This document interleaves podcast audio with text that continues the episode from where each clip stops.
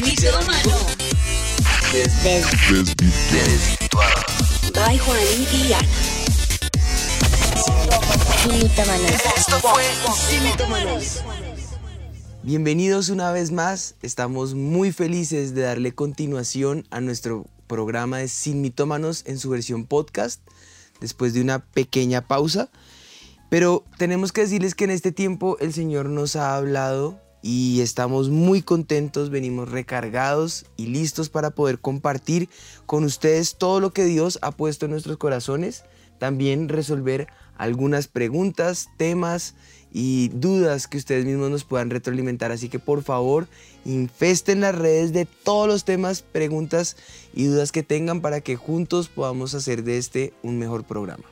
Pues sí, estamos muy felices de estar otra vez conectados con Sin Mitómanos y con ustedes allí en casa. Sabemos que se conectan con nosotros allí cada jueves a las 8 de la noche y de verdad que eh, extrañábamos este tiempo con ustedes. Así que muchas gracias por conectarse. Recuerden que Sin Mitómanos está en todas las plataformas digitales, solo tienen que buscarlo así, Sin Mitómanos, y allí nos van a encontrar en YouTube, Facebook, Spotify, eh, Instagram, bueno, en todas, en todas estas plataformas y nada, felices porque sabemos que esta temporada de Sin Mitómanos Podcast ha sido una gran bendición. Hemos tocado temas eh, como la política, la hipocresía, eh, cuando Dios a veces nos dice que no. Y bueno, yo sé que este nuevo tiempo que resta de años vienen temas que, que están en el corazón del Señor para nuestras vidas.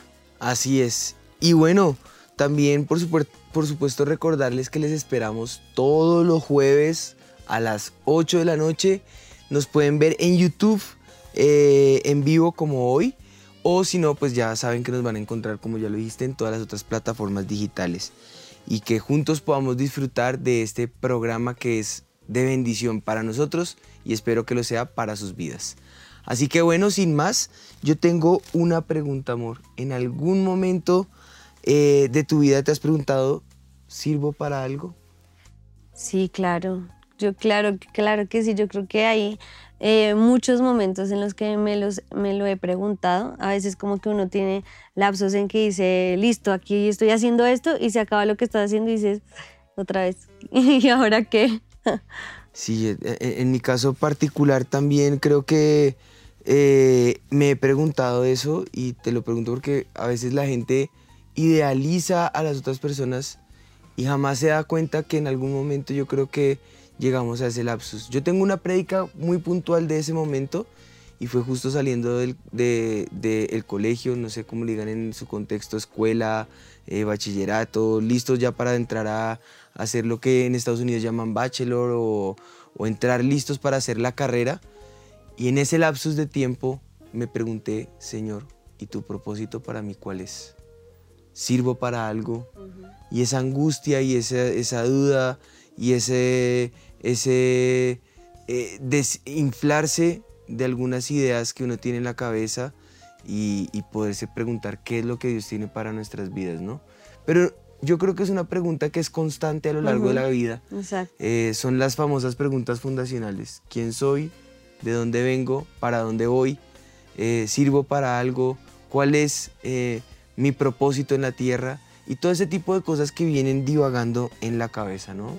Y yo creo que lo que tú dices es bien importante, no solamente nosotros, sino que todos, todos, todos, todos en algún momento se lo han preguntado. De hecho, hay un- una investigación de un instituto en Barcelona que arrojó las siguientes cifras y dice que los adolescentes de, entre 13 y 19 años, eh, el 20% sufre de una baja autoestima en el caso de las mujeres y en el caso de los hombres el 7% sufre eh, de este problema que se causa generalmente en su mayoría por el bullying eh, o el llamado aquí matoneo y esto causa problemas de, de depresión, de falta de identidad, eh, problemas familiares.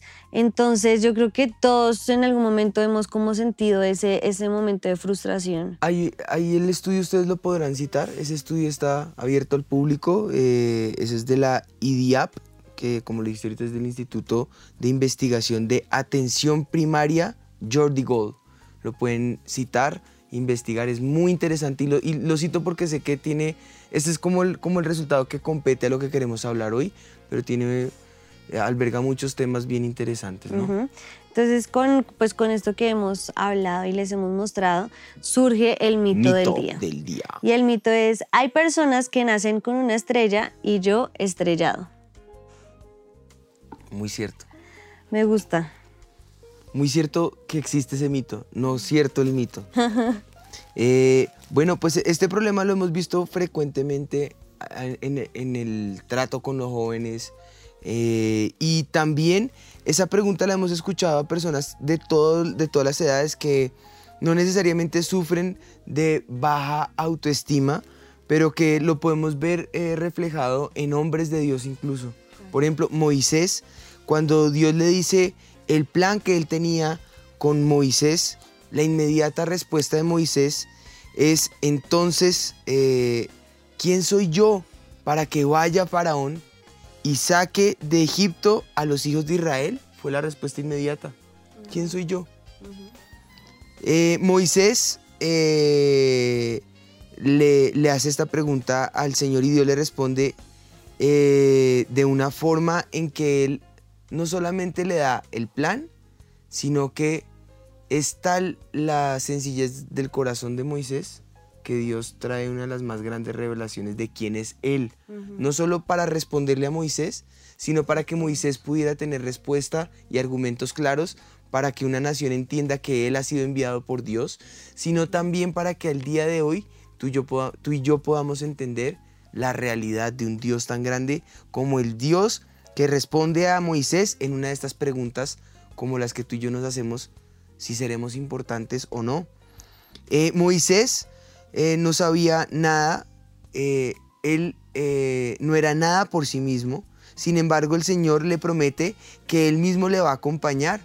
Y acto seguido Dios le revela su nombre y se revela a él como yo soy el que soy.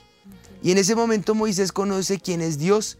Y aún Moisés dudaba de sí mismo, pero Dios tenía que darle dos señales muy claras para que no creyera que la fuerza y su fortaleza era de lo que él podía hacer como sí mismo, eh, Moisés, sino que pudiera enfocar su mirada en Dios y sus ojos puestos en Dios para que eh, supiera que el que haría la obra no sería Moisés, sino yo soy el que soy, que se había revelado en Moisés, era el que traía esa libertad para él, para el pueblo de Israel, para la comunidad hebrea en medio de la, esclavitud, y sería un Dios que sería real en medio de su pueblo.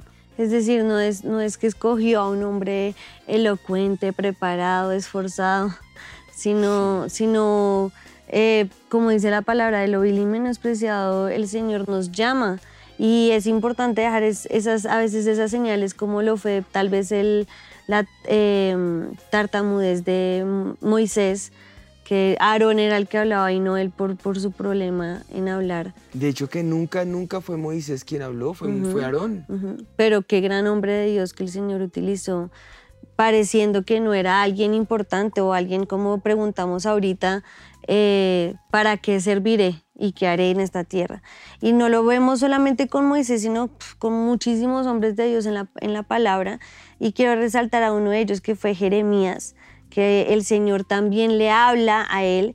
Y Jeremías apenas el Señor le habla, dice, ah, Señor Je- Jehová, he aquí no sé hablar porque soy niño. Pero el Señor le responde y me dijo Jehová, no digas soy un niño, porque a todo el que te envíe irás tú y dirás todo lo que te mande. No temas delante de ellos porque, eh, porque contigo estoy para librarte, dice Jehová. Y extendió Jehová su mano y tocó mi boca y me dijo Jehová, he aquí he puesto mis palabras en tu boca. Y yo creo que esto es lo primero que queremos resaltar en este programa. Siempre debemos entender que el Señor tiene un plan con nosotros y creo que lo hemos hablado durante em, varios programas y entre, entre nosotros siempre es un comentario que mientras estemos en esta tierra tenemos un propósito O sea, si yo todavía estoy aquí, hay un plan para mi vida. Sirves para algo, solamente hay que descubrir para qué. Pero sí o sí, si estás en esta tierra, es con un propósito de parte del Señor. Ahora el Señor hace ese llamado a Moisés, hace ese llamado a Jeremías y les muestra que el que va a hacer la obra es Él el yo soy el que soy. El que va a hacer la obra es Él, el que le unge, el que le prepara, el que le va a ayudar para hacer esa obra. No vamos a ser nosotros, porque si fueran nuestras fuerzas y como somos nosotros solos, pues bueno, ahí sí nos serviríamos para mucho. Pero cuando el Espíritu de Dios es el que nos toma, nos llena y nos, em, eh, unge para esa misión, ahí todo es diferente. Por eso es importante esa búsqueda apasionada por la presencia del Señor. Si estás en esa, en esa pregunta de, bueno, ¿y para qué sirvo? ¿Yo qué hago aquí en esta tierra? Y esas preguntas que a veces llegan a nuestra mente a atacarnos creyendo que no servimos para nada, sí sirves para algo, sí tienes un propósito. Ahora, deja que el Espíritu de Dios te unja para esa misión y ese propósito como lo hizo con Moisés y como lo hizo con Jeremías. Podemos incluso mirar lo que pasa con hombres de Dios y es que primero ellos se niegan a sí mismos. Eh, luego ellos pueden eh, entender que no es lo que ellos puedan hacer, sino lo que Dios llega, llegue, quiera y pueda hacer en ellos. Luego Dios les promete que eh, Él no los va a dejar solos, sino que estará con ellos. Les da de su poder, les capacita, les empodera, les llena, les unge y después pasa a limpiarles y a sí, a, limpiar su corazón, a limpiarles, a llenar el terreno del corazón de ellos, para luego entonces poner ese, como diría nuestro pastor, ese depósito de aceite para ungirles, para, para esa labor que tiene, o para empoderarles en términos de hechos en el, en el primer capítulo, ¿no? Eh, luego entonces podemos entender cosas como, como también pasa con Isaías. Jeremías no podía porque se sentía niño. Mm. Moisés no podía porque era tartamudo. Isaías manifiesta, entonces dije, ay de mí que soy muerto, porque siendo hombre inmundo de labios y habitando en medio de pueblo que tiene labios inmundos, han visto mis ojos al rey Jehová de los ejércitos. Él, él se sentía no solamente incapaz, no solamente niño como Jeremías o como en el caso de Moisés, sino que ahora él se sentía inmundo aún de labios, y el pueblo en el que estaba sentía que era de labios inmundos, y han visto mis ojos al rey Jehová de los ejércitos. Dice que voló, voló hacia mí, dice eh, Isaías, que evidencia que volaron hacia él serafines, teniendo en su mano carbón encendido y tomando del altar unas tenazas y tocando con él sobre mi boca, dijo, he aquí que esto ha tocado tus labios, es quitada tu culpa y limpio tu pecado. Y después entonces de ser limpio, de ser lavado, oí la voz del Señor que decía, ¿a quién enviaré? ¿Y quién irá por nosotros? Y entonces, y solamente entonces, respondí al Señor, heme aquí, envíame a mí. Para Dios somos útiles, para Dios somos de valor, para Dios somos de gran estima. Y lo importante acá es que tenemos que entender que hay que dejar de mirar lo que los demás dicen de nosotros o lo que los demás piensan, lo que los demás piensan de, de nosotros. Y hay que dejar de compararse con el famoso él sí tiene, yo no tengo, él sí puede, yo no puedo, él sí hace, ella hace, ella puede, ella tiene. Y empezar a entender como lo dice el apóstol Santiago. Dice, codiciáis y no tenéis, matáis y ardéis en envidia, combatís, lucháis, no tenéis lo que deseáis. ¿Por qué? Porque no piden. Siempre hay una lucha interna, un combatir, un desear y no tener, un codiciar y no poder alcanzar.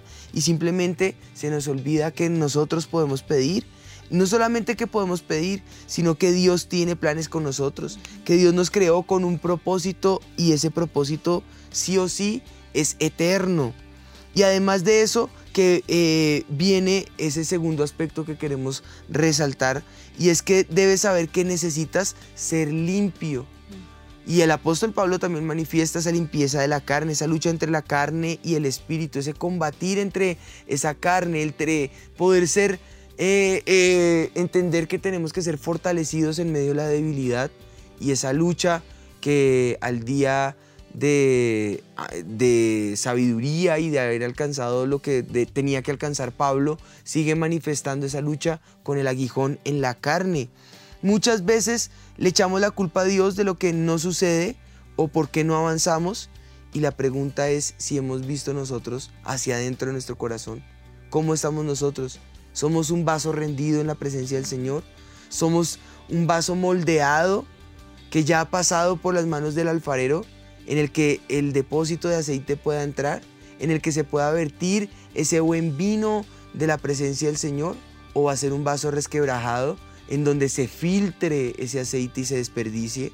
¿O donde ese, ese, ese odre que no sea nuevo, sino que sea viejo, se pudra y, se desperdicie entonces eh, por la expansión de gases que trae el vino, se desperdicie entonces todo lo que el Señor tiene para tu vida. Yo creo que el enemigo quiso poner sobre nuestras vidas ese, ese, ese querer quitarnos todo, ese querer arrebatarnos, porque es parte del plan, matar, robar y destruir. Ese es el plan de Satanás.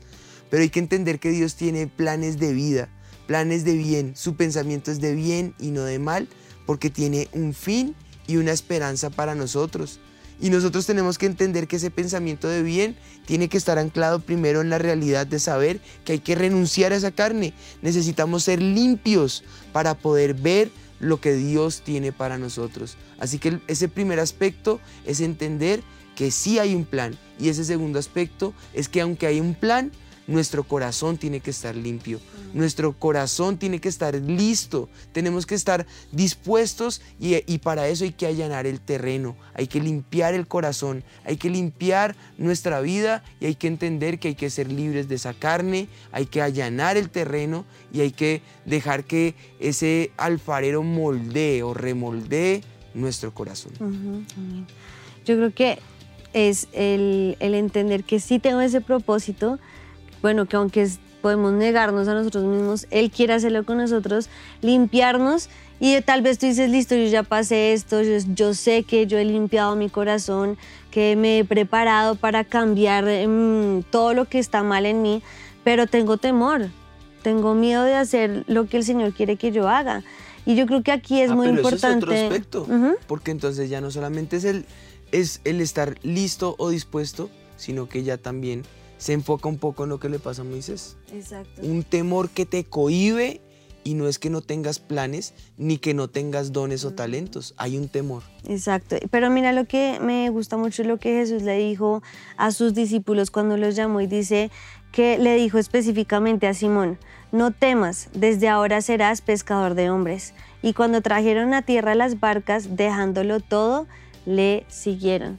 Y aquí hay dos aspectos importantes. El primero es que si temes, si estás en ese temor, si estás con, con esa angustia de listo, Señor, yo quiero hacerlo, yo quiero seguirte y servirte, pero tengo temor, el Señor te dice, no temas, porque yo soy el que lo voy a hacer, yo soy el que te voy a cambiar a ti, tal vez como a, a Pedro, de ser pescador eh, normal a ser un pescador ahora de hombres. Él es el que nos muda y nos modifica para, para lo que Él quiere que nosotros seamos. Nosotros no debemos hace- hacerlo. Él nos va a cambiar y nos va a modificar para ser esa persona que Él quiere que nosotros seamos.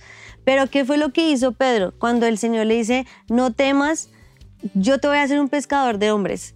Ya ahí viene la acción. Yo no me puedo quedar solo con el temor y el miedo al que dirán o el temor o el miedo a fallarle al Señor o cualquier temor que se te pueda ocurrir. Pedro tenía temor, el Señor le dice, no temas, yo lo voy a hacer y dice que inmediatamente Pedro, dejándolo todo, le siguió. Y eso es muy importante. Si el Señor te ha llamado a ti, aunque tengas temor, aunque tengas miedo, aunque no sepas qué es lo que el Señor va a hacer, tú solamente obedece. Déjalo todo, todo lo que sabes que tal vez es ese tropiezo para cumplir ese propósito que Dios tiene para tu vida, dejar lo que tengas que dejar. El Señor mismo lo dijo. Si dejamos a padre, madre, hermanos, casas, bienes, cualquier cosa que ustedes dejen por causa de mi nombre, yo se los voy a recompensar. No hay nada que tú dejes por causa del Señor Jesús que no tenga su recompensa. Así que lo más importante yo creo que después de ese temor que pasa sobre nuestras vidas es la acción de decir, listo Señor, yo te voy a creer y lo voy a dejar todo por Todo ti. por el todo. Y cuando dice dejarlo todo es abandonar preconceptos, luchas, angustias.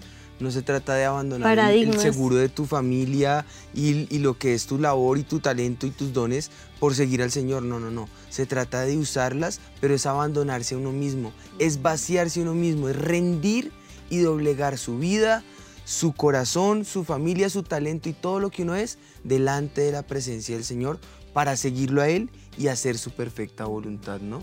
Que yo creo que esto es parte de lo que el Señor nos está llamando a hacer a, a- a- a- a muchos. Y otros tal vez dirán, pero bueno, yo no sé todavía qué es lo que Dios quiere hacer conmigo. Listo, yo me limpio mi corazón, entiendo esta situación, quiero eh, abandonarme al Señor, pero ¿qué es lo que Dios tiene para mí? Y yo quiero hablarte de un propósito y de una misión, por medio de los cuales sin importar quién seas, en qué nivel de fe te encuentres, eh, o creas sentir que hay un nivel de fe, o creas sentir que hay o no un llamado, o creas sentir o no que hay un ministerio, o sin importar si eres bebé en la fe o ya llevas todos los años en la fe, en el Evangelio. Quiero que sepas que hay un propósito y una misión con el cual hemos sido plantados en esta tierra.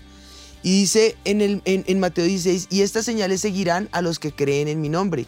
Y en mi nombre echarán fuera demonios, hablarán nuevas lenguas, tomarán en las manos serpientes, y si bebieren cosa mortífera, no les hará daño. Sobre los enfermos pondrán sus manos y sanarán. Todo esto tú lo puedes seguir o te seguirá a ti, serán herramientas que te acompañan. Esos son esos tools, esas herramientas, como cuando tienes un celular que te sirve para hacer llamadas, pero tiene aplicaciones que tiene otras utilidades que te van a ayudar o herramientas que te van a acompañar. Eso pasa con todos los que creen en su nombre. A los que creen en su nombre, estas señales les van a acompañar. Van a hacer milagros, van a hablar nuevas lenguas, van a poder ver lo sobrenatural, aún con temas como lo de las serpientes. Van a poder ver eh, la mano poderosa de Dios que no va a causar daño y, y sobre los enfermos van a poder ver milagros. Pero también hay una misión, porque esas herramientas, como cuando en Hechos 1.8 dice, recibiréis poder cuando haya venido sobre vosotros el Espíritu Santo. Pero tiene un propósito, para ser testigos de Él. Me seréis testigos en Jerusalén, Judea, Samaria y hasta lo último de la tierra. Tú y yo tenemos esas herramientas y ese poder del Espíritu, pero hay un para para ser testigos de Él hasta lo último de la tierra. Ese es uno de, los, de las misiones que tenemos. También el Señor Jesús lo dejó claro, por tanto, id y haced discípulos a todas las naciones, bautícenlos en el nombre del Padre, del Hijo y del Espíritu Santo. Enséñeles que guarden todas las cosas que yo les he mandado y recuerden que yo estoy con ustedes todos los días hasta el fin del mundo. Hay que recordar que Jesús está con nosotros. Hay que recordar que Él está en medio nuestro y nos ha equipado. Pero hay que entender que aunque nos ha equipado y está con nosotros, no es un deleite, ni es algo que nos podemos guardar para nosotros, ni es algo que podemos Para entender como un bautismo, una experiencia momentánea que es deleitosa y que nos fortalece y nos ayuda a crecer en la fe. Sí, pero hay un propósito, ser testigos de Dios, bautizar a todo el mundo y enseñar a todo el mundo que guarden las cosas que Dios nos ha mandado. Hay que enseñar los mandamientos del Señor, hay que bautizar a todos los que podamos eh, encontrar en el camino y hay que hacer discípulos, hay que testificar de lo que Dios ha hecho. Así que, ¿tienes dones? ¿Tienes talentos? ¿Sabes lo que Dios tiene para ti? ¿Has visto esa, esa, esa, esa- eso, eso en lo que eres bueno, eso en lo que eres único, eso que te hace como una huella dactilar? Bueno, a eso en lo que eres único, ponle estos factores de hacer discípulos, de enseñar, de testificar, de sanar, de orar por otras personas, de bendecir a los demás, de recordarles todo lo que el Señor ha hecho y grabar en ellos lo que Dios ha mandado de nosotros, porque eso es lo que Él quiere que hagamos, que establezcamos el reino de los cielos en el reino de las tinieblas, que seamos luz en medio de estas tinieblas y que podamos reconocer que hay un propósito. En estos dos pasajes nos está eh, eh, el Señor recordando que Él no discrimina ni hace acepción de personas. Él no está discrim- discriminando quién sí puede o quién no puede, sino que cada creyente tiene que entender que ese es su propósito, llevar el Evangelio hasta lo último de la tierra. sí sirves para algo y Dios te dio talentos, Dios te dio dones y están ahí, pueden estar escondidos, pueden estar adormecidos y ahí es donde puedes clamar como Hechos 1, 8, que el Señor envíe esa dinamita del Espíritu, envíe ese poder que despierte o que active esa, ese propósito que Dios ha puesto en ti, esos dones que están allí escondidos, que van a ser explotados para que puedas cumplir con ese propósito hermoso y ese plan que Dios está forjando en ti, ese propósito que Dios ha diseñado de ti en el nombre de Jesús. Ese es el plan que. Dios tiene para ti. Y yo creo que de pronto nos- algunos nos estarán escuchando y creerán que les estamos hablando solo a personas que van a ser o pastores, o ministros, o maestros, o O líderes. profetas, o líderes, pero no, les estamos hablando a cada uno de ustedes. Todo porque creyente. por- a cada uno de ustedes el Señor le ha destinado un plan perfecto, a cada uno nos ha ha dado eh, ese motivo por el cual Él quiere que nosotros nos desgastemos y Él ya gestionó ese lugar perfecto para, ti también. Y no solamente es en los cinco ministerios que se conocen, no, porque precisamente podemos ver en la palabra como Daniel fue un gran gobernante, pero también fue un gran profeta. David fue un gran rey, pero también fue un gran adorador para el Señor. De hecho, el dulce cantor de Israel. Podemos ver a Pablo, que era un gran erudito y fue un tremendo misionero. Siendo filósofo, Exacto. Siendo, siendo erudito de la palabra. Podemos ver tal vez a Esther, que era una judía en Babilonia, que fue una reina usada como instrumento de Dios para poder salvar a su pueblo. Y yo creo que este, este, mm, en el Congreso el doctor Motesi lo dijo que de una manera que a todos nos impactó grandemente y él decía que necesitamos más personas en la política, en las artes, en los negocios, en la ciencia, en la esfera social. En cada lugar Dios quiere poner a sus hijos. En cada lugar Él quiere que tú y yo podamos cumplir esa misión que Él tiene para tu vida en, en el lugar en el que Él te puso pues gracias a Dios por su misericordia que nosotros fuimos plantados eh, en, en la iglesia y podemos servir, trabajar y desgastarnos para el Señor en la iglesia, dentro de la iglesia. Pero tú que estás allí viéndonos, tal vez tú lo puedes hacer desde la política, desde las artes, desde la ciencia. Todos tenemos un púlpito diferente y un llamado específico de parte del Señor y una misión que Él nos ha puesto a cada uno de nosotros. Así que es el tiempo de que podamos hablar con el Señor y que Él sea el que nos ministre qué quiere hacer con nosotros. La misión y el propósito es uno y sigue siendo el mismo. Que el reino de los cielos se extienda Así es. acá en la tierra y se pueda extender para ver la gloria de Dios hasta el último rincón de la tierra. La misión sigue siendo la misma de parte de Dios, rescatar al que está perdido. ¿Y a quién crees que va a usar? Te va a usar a ti y nos va a usar a nosotros. Él quiere contar con nosotros. Él te ha dado y te ha dotado de dones, de talentos y no los puedes enterrar porque si los entierras algún día vas a tener que dar cuentas por ellos. Pero tienes que entender que hay diferentes escenarios en donde puedes extender la gloria de Dios y manifestar que su poder se ha extendido hasta lo último de la tierra. Pero lo puedes hacer desde diferentes esferas. Tú mencionaste algunas, yo quiero mencionar otras. Esdras era un escriba. Habían otros que eran políticos, habían otros que eran gobernantes, habían otros que eran eh, eh, eruditos o eruditos. Eh, habían otros que eran pescadores, habían administradores, habían entre ellos consejeros, habían de todos, arquitectos, artífices, herreros. eh, Pablo tejía también, hacía tiendas. No importa lo que sea que tú hagas, seas artesano, sea lo que sea que, que Dios haya puesto sobre tu vida, úsalo para la gloria del Señor. Úsalo para testificar a otros y ser testigo de Dios en donde sea que vayas. Úsalo para hacer milagros. Úsalo para que el poder de Dios se manifieste en tu vida. Úsalo para que la gente pueda caer rendida delante de la presencia del Señor. Úsalo para que todo el mundo conozca que solamente Él es el Señor y ante Él se pueda doblar toda rodilla y a una sola voz confesar que Él es el Señor. Yo creo que todos somos parte de un solo cuerpo y ese cuerpo es Cristo. La cabeza visible es el Señor Jesús, pero el cuerpo somos todos. No todos podemos ser ojo, no todos podemos ser mano. Hay instrumentos o, eh, o, o- miembros en ese cuerpo eh, unos instrumentos son para usos viles, otros instru- instrumentos son para usos honrosos. Y cuando te digo instrumentos viles y honrosos, te hablo de cosas que se ven, que son visibles, que parecieran ser magníficas, pero esas no funcionan si no se, si no- si las cosas que están adentro o que no son visibles no funcionaran.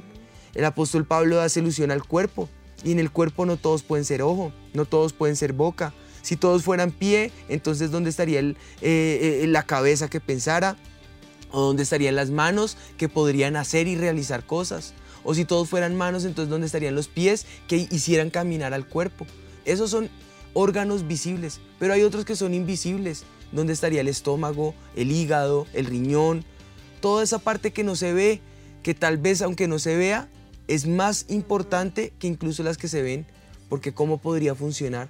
¿Cómo se podría animar el cuerpo? ¿Cómo podría eh, el, cuerpo de Cristo extenderse si no pudiera contar con cada uno de los miembros del cuerpo de Cristo? Y por eso dice eh, la primera carta de Corintios eh, en el capítulo 12, dice el, apóstol Pablo, porque si todos fueran un solo miembro, ¿dónde estaría el cuerpo? Pero ahora son muchos los miembros, pero el cuerpo sigue siendo uno solo.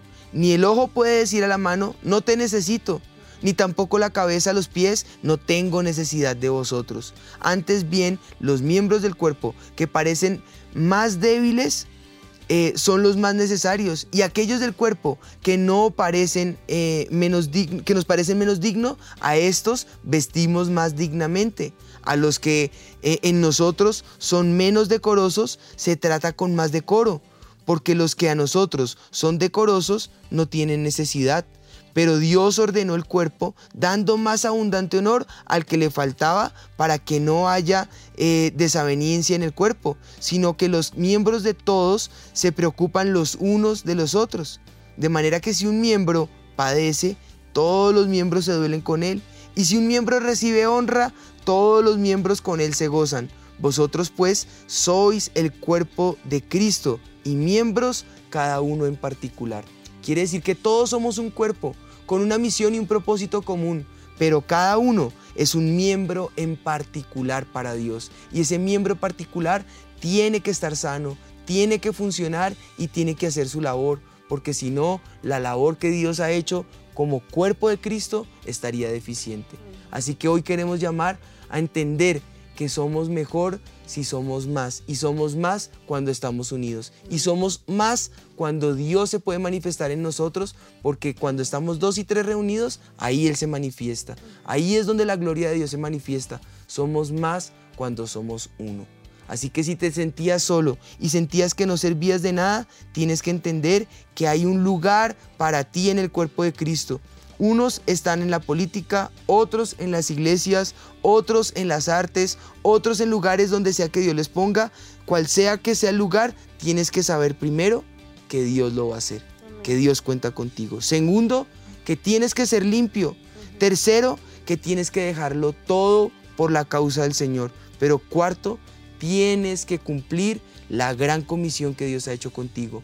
Así que pon a producir ese don y ese talento y entiende, para Dios eres importante. Para Dios eres importante.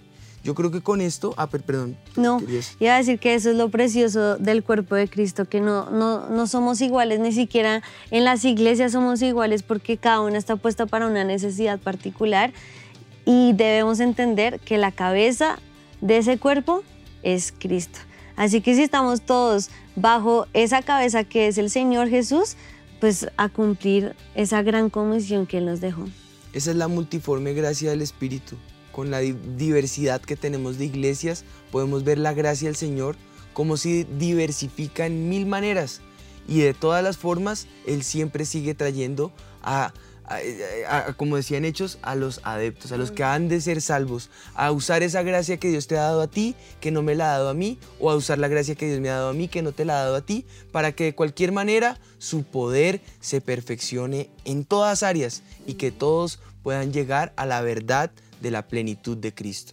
Así que vamos a orar en este momento para que podamos entender que sí somos importantes, que todos aquí eh, servimos para algo, que es la pregunta que nos hemos hecho a lo largo del programa. ¿Serviré para algo? La respuesta es sí. Sí sirves para algo, sirves para mucho y Dios cuenta contigo. Te necesita y nosotros declaramos que te necesitamos. El cuerpo de Cristo se necesita y se necesita sólido y completo. Padre, yo presento a cada uno de tus hijos que está aquí conectado, tus hijas que están allí viéndonos desde casa, Señor, desde cualquier lugar donde sea que estén conectados o sintonizados. Y tal vez sienten esa pregunta en donde sienten ausencia, sienten que no sirven, sienten que están inútiles, sienten que están desperdiciados, sienten que divagan en la vida por un lado y por otro, otros sienten que han perdido su rumbo, su norte se ha desenfocado, otros han mirado atrás, otros están desalentados y desanimados. Pero de cualquier manera, en cualquier contexto, en cualquier esfera, tú les llamas y les convocas, Señor. Y hoy, Señor, les estás llamando para que dejen todo por ti, que se abandonen a tu plan, Señor, que puedan encontrar en ti esa verdad y puedan cumplir ese propósito con el que tú les has llamado, que entiendan que tú quieres hacer algo y vas a hacer algo con cada uno de ellos, Señor, que tienen que entender que hay que limpiar el corazón y rendirlo delante de ti para que tu buen depósito venga sobre ellos, Señor, y tu unción les fortalezca y les empodere para el plan que hay, Señor.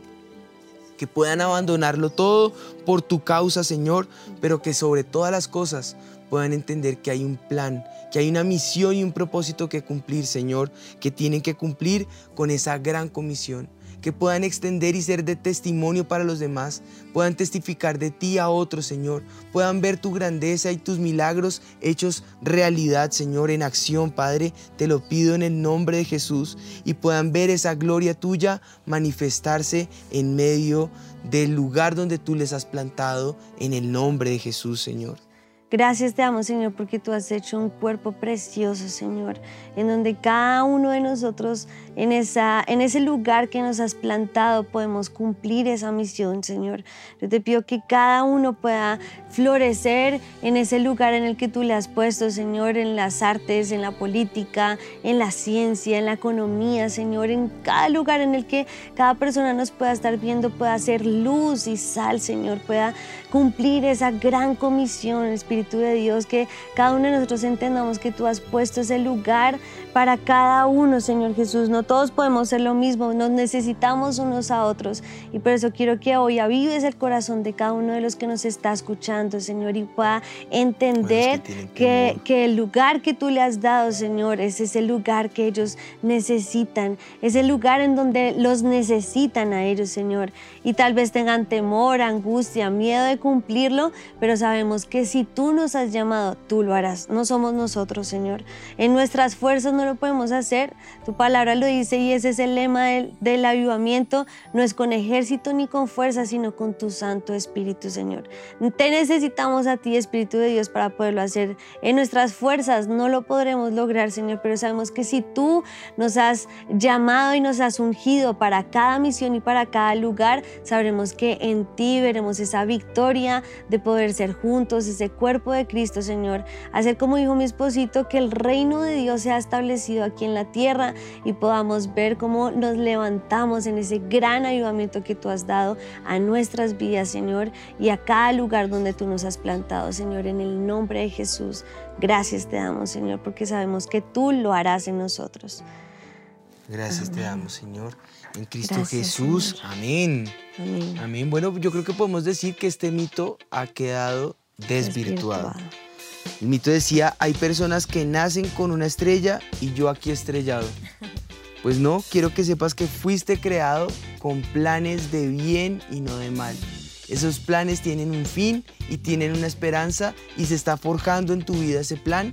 Lo están eh, el Señor formando, te está ayudando a descubrirlo. Allana el corazón, rinde tu voluntad a Él y deja que Él pueda cumplir contigo esa ese plan que Él ha forjado. Cumple esa gran comisión que él, ha puesto en ti y entiende que es un plan de vida, no de destrucción, no de temor, que el perfecto amor echa fuera el temor y que eres parte de ese plan que Dios ya ha planeado desde la eternidad. Bueno, pues con esto podemos decir que este mito ha quedado desvirtuado. Quiero que eh, se conecten, que estén allí pendientes, que llamen a otros, que empiecen a invitarles, que empecemos juntos a extender el podcast para que otros más puedan ser bendecidos. Les esperamos, aquí estaremos conectados todos los jueves a las 8 de la noche. Eh, también puedes seguirnos en cualquiera de nuestras plataformas virtuales.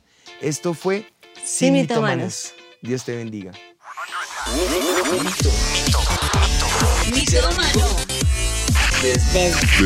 Desvirtuado. By Juaní y Ana. Sin mitómanos. Sin Mitómanos.